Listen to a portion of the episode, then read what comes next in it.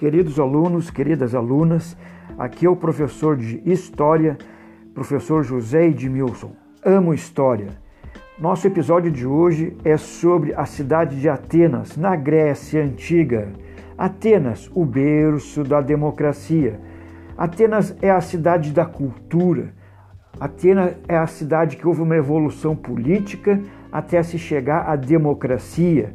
Atenas é a cidade grega sobre a qual temos mais conhecimento, graças à variedade e quantidade de fontes escritas, imagéticas e arqueológicas de que dispomos.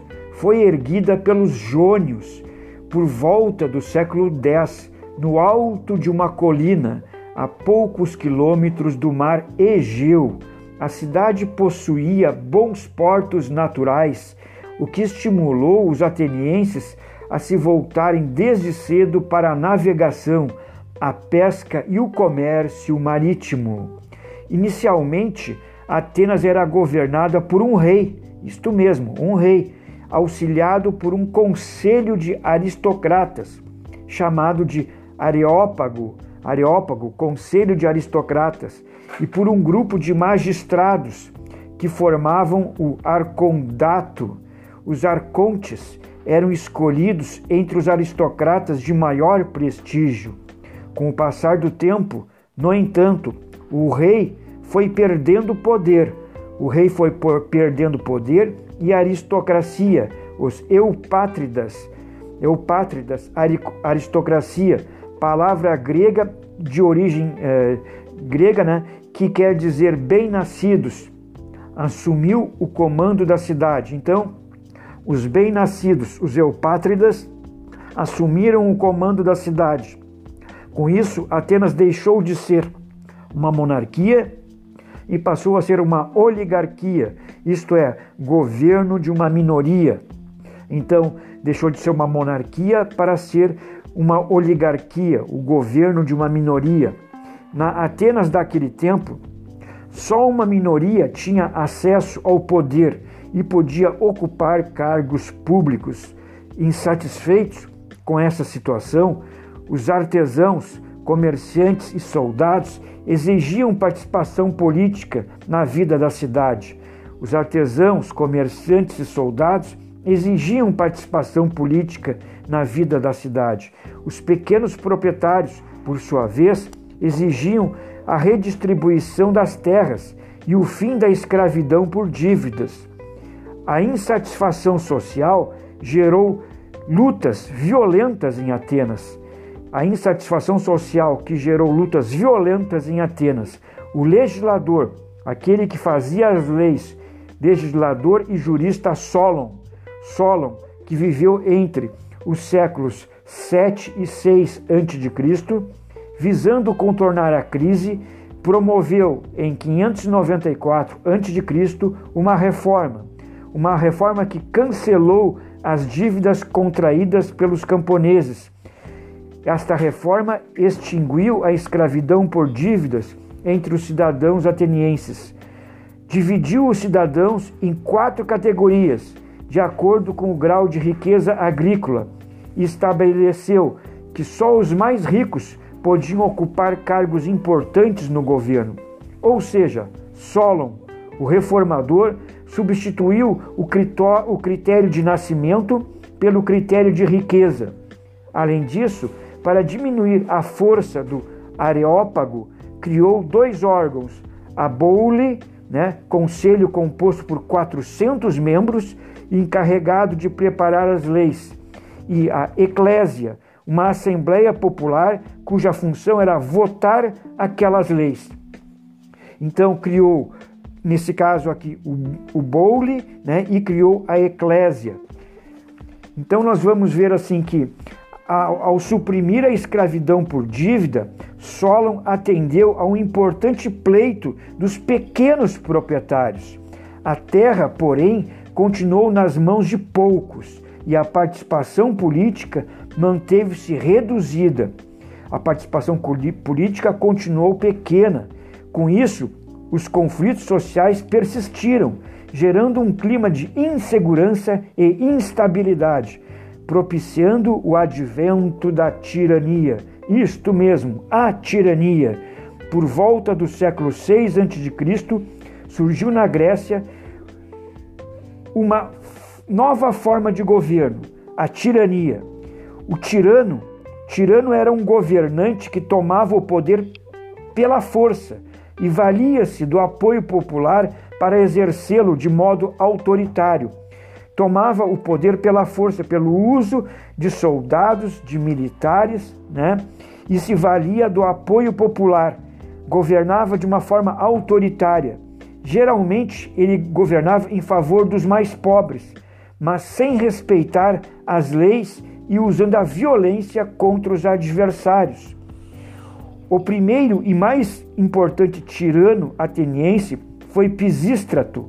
Pisístrato, primeiro uh, tirano, de 560 a 527 a.C., que confiscou terras dos aristocratas e distribuiu-as entre os pobres, concedeu empréstimos aos pequenos agricultores, construiu portos, canais, bibliotecas, incrementou o comércio exterior de Atenas e permitiu ao homem comum, o homem simples, acesso à vida cultural.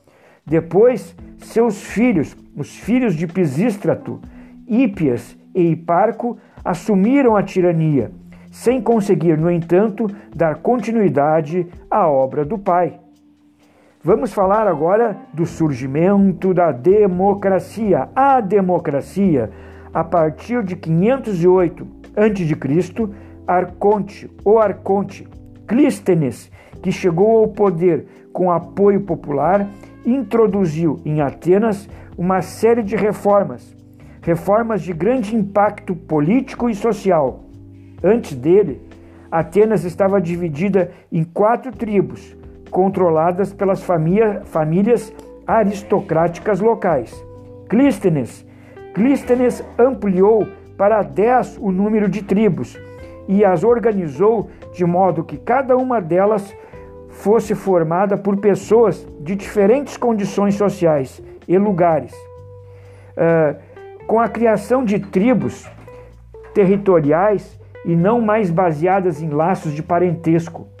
Clístenes diminuiu a força das famílias aristocráticas e aumentou a do povo comum, aumentou a, a, a força do povo comum, chamado pelos gregos de demos, demos, o povo.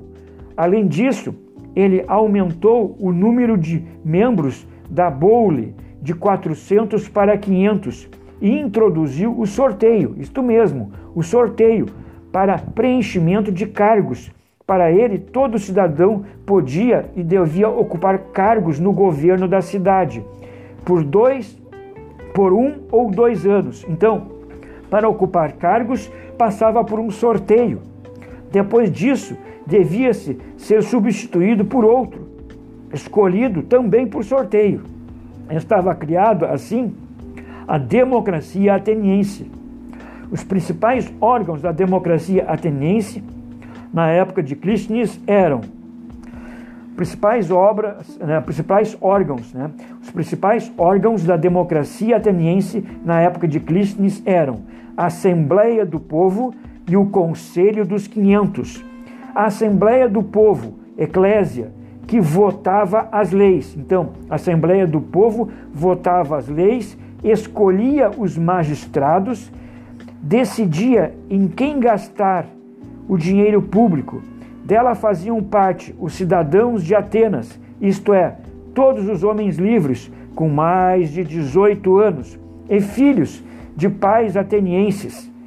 Conselho dos 500, formado por 500 cidadãos escolhidos por sorteio anualmente. Conselho dos 500, 500 cidadãos escolhidos por sorteio. Sua função era preparar os projetos para serem votados pela Eclésia. Os projetos aprovados eram colocados em prática pelos estrátegos, dez cidadãos eleitos por um ano. Para defender sua democracia, Clístenes criou o ostracismo, ostracismo, que consiste em expulsar da cidade por 10 anos qualquer pessoa que representasse uma ameaça à democracia. Ostracismo, expulsar da cidade por 10 anos qualquer pessoa que representasse uma ameaça à democracia. Com as reformas de Clístenes, todos os cidadãos, fossem ricos ou pobres, podiam participar diretamente do governo.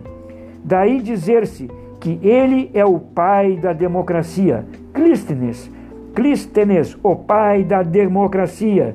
A democracia grega era direta e aberta à participação de todos os cidadãos. O cidadão comparecia à, à praça pública, o, o cidadão comparecia à praça pública para discutir e votar.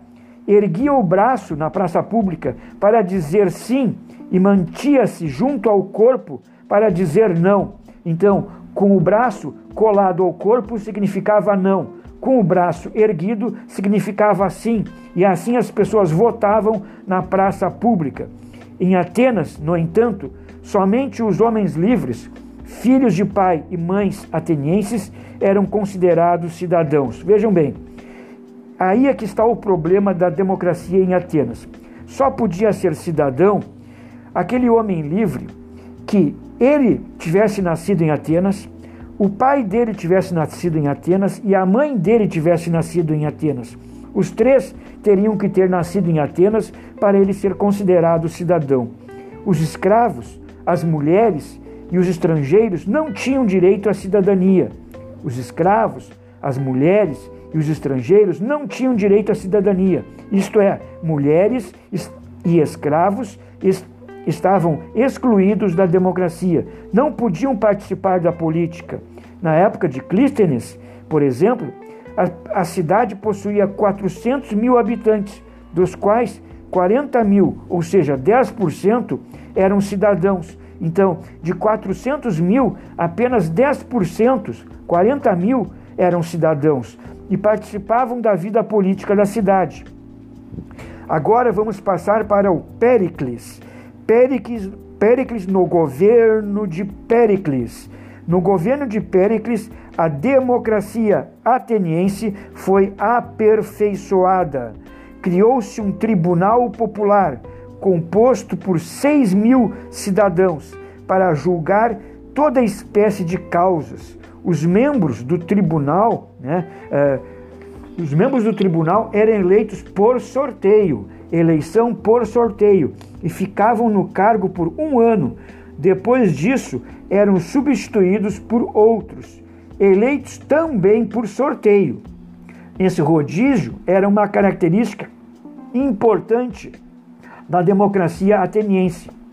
Nesse tribunal popular, o júri fazia o papel de juiz, isto é, dava a palavra final. Além disso, Péricles instituiu a remuneração para os ocupantes de cargos públicos, ou seja, quem ocupava cargo público passava a ser remunerado, mistoforia, o que permitia aos mais pobres deixarem o trabalho por um tempo para participar da política, o que permitia os mais pobres deixarem o trabalho por um tempo para participar da política. Péricles promoveu também a reconstrução da parte alta de Atenas, realizou várias obras públicas e estimulou o desenvolvimento intelectual. Realizou obras, estimulou o desenvolvimento intelectual e artístico, especialmente o do teatro. Por isso, o tempo em que Péricles liderou Atenas é chamado de o século de Péricles. Bom, pessoal, sobre a cidade de Atenas, por hoje era isto. Um forte abraço para todos. Se cuidem aí, pessoal. Vamos se cuidar.